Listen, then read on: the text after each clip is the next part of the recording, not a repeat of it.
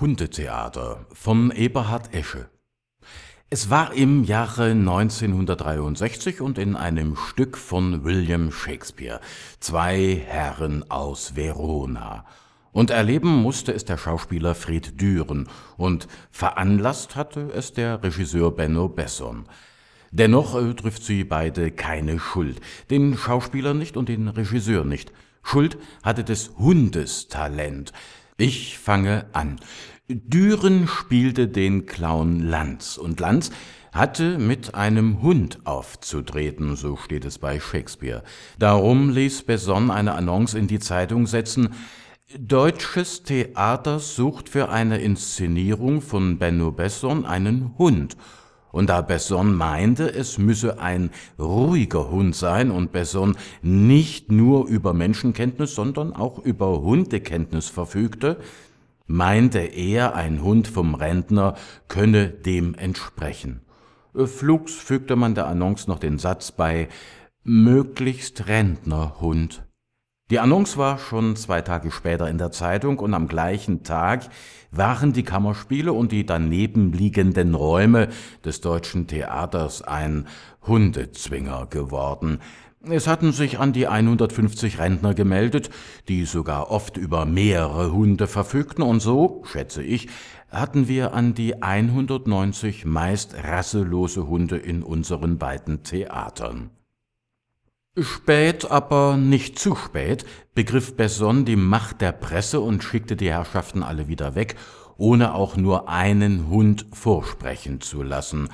Sich nicht zügelnd, murmelte er, Rentnerhund stinken nach Rentner, das kann ich in meiner Inszenierung nicht gebrauchen. Dieser unfreundliche Satz wurde nur dadurch gemildert, dass Besson immer ein wenig so tat, als beherrsche er nicht die deutsche Sprache. Gut, die Rentner waren gegangen, äh, die Hunde auch. Doch wir brauchten einen Hund. Was tun? Horst Büttner hatte die rettende Idee. Wir haben doch neben dem Theater die Tierklinik der Charité.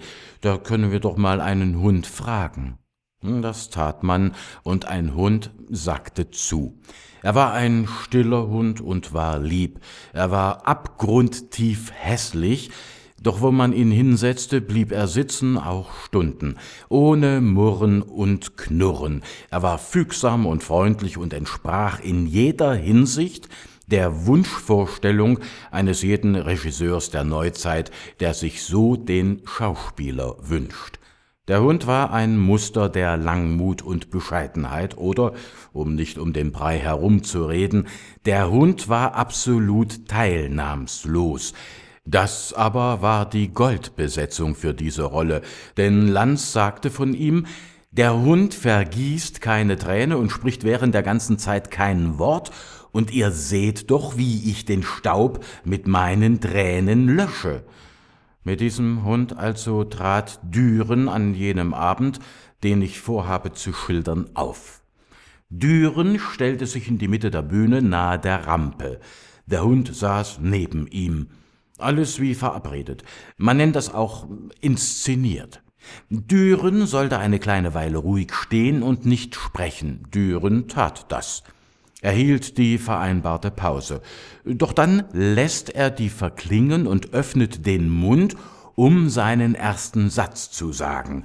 Doch bevor er den herausbringt, beginnen die Leute zu lachen. Düren denkt, ich habe doch noch gar nichts gesagt, was gibt es da zu lachen? Düren schließt wieder den Mund, das Lachen verebbt. Düren lässt verebben und öffnet wieder den Mund. Da lachen die Leute wieder, noch stärker als beim ersten Mal und länger. Düren lässt den Mund offen und denkt, ich bin es nicht, dann ist es der Hund. Düren schließt den Mund und wendet seinen Kopf ein wenig nach rechts und senkt ihn nach unten und schaut auf den Hund. Der Hund pinkelt an sein Bein. Dürens Bein. Der Saal tobt. Düren lässt toben. Düren hebt wieder den Kopf. Er blickt stumm in das Publikum. Dann dreht er den Körper nach rechts, zieht die Hundeleine etwas strammer und schleift den Hund, der noch nicht ausgepinkelt hat, zur rechten Seite des Proszeniums. Da kommt er an und bleibt stehen, dann blickt er wieder stumm ins Publikum. Dann wendet er den Blick zum Hund. Der Hund pinkelt nicht mehr. Die Leute haben sich zur Ruhe gezwungen, nur vereinzeltes Glucksen tönt noch aus dem Saal. Düren lässt die Ruhe stehen, dann öffnet er den Mund und der Saal bricht los. So etwas habe ich noch nie erlebt. Ein solches unbändiges, absolut ungehemmtes Brüllen und Lachen. Im Saal saß eine tobende Meute. Düren denkt jetzt etwas schneller. Er schaut nicht mehr auf den Hund, er schließt nur den Mund und denkt, jetzt wird der Hund doch nicht geschissen haben. Düren wendet den Kopf nach unten. Der Hund hat geschissen. Jetzt ergreift Düren die Initiative, er reißt den Hund an der Leine und steuert wieder den Platz an, den er kurz zuvor verlassen. Der Hund schleift auf seinen Hinterläufen sitzend an der Leine hinter ihm her. Offensichtlich hat der Hund noch nicht ausgeschissen.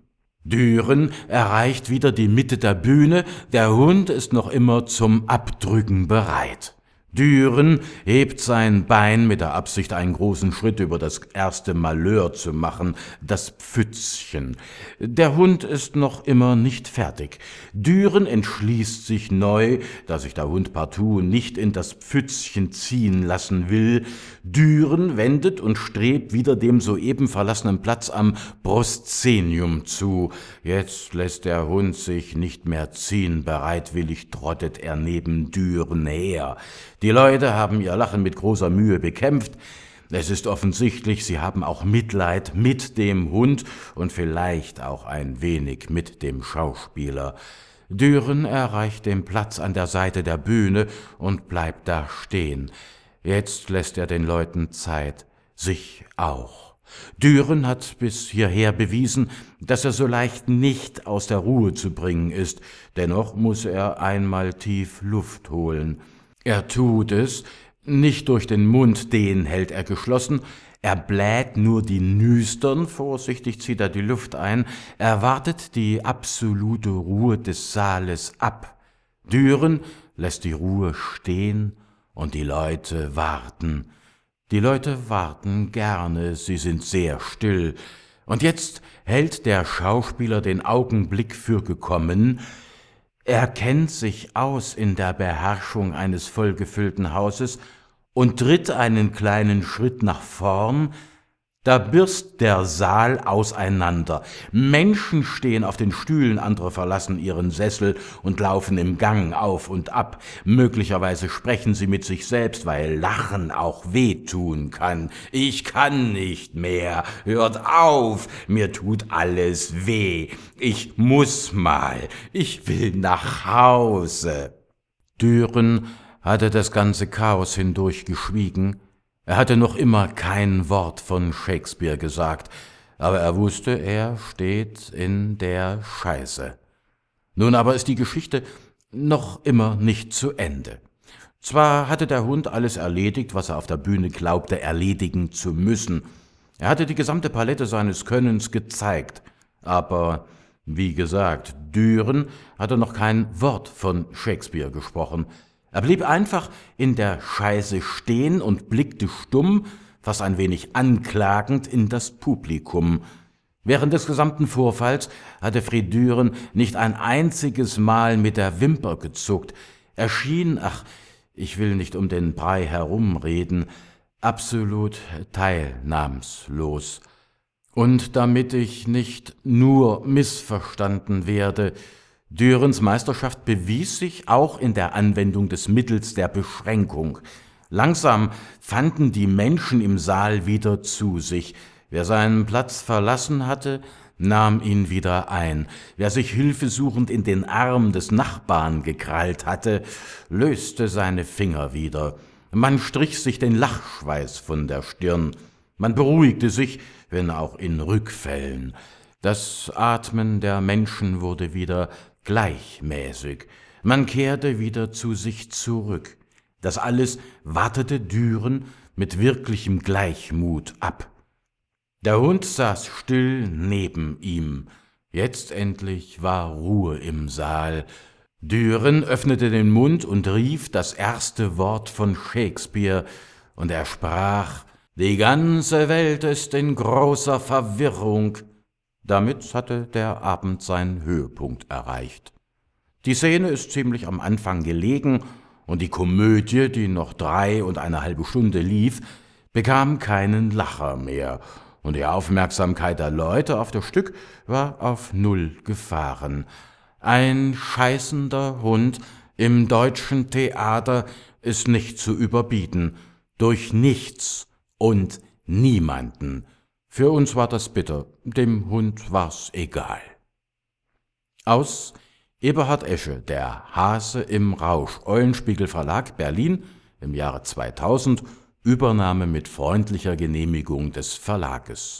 Anmerkung der Redaktion, der unvergessene Mime Fred Düren ist, 86-jährig, am 2. März 2015 in Israel, wo er seit 1988 lebte, verstorben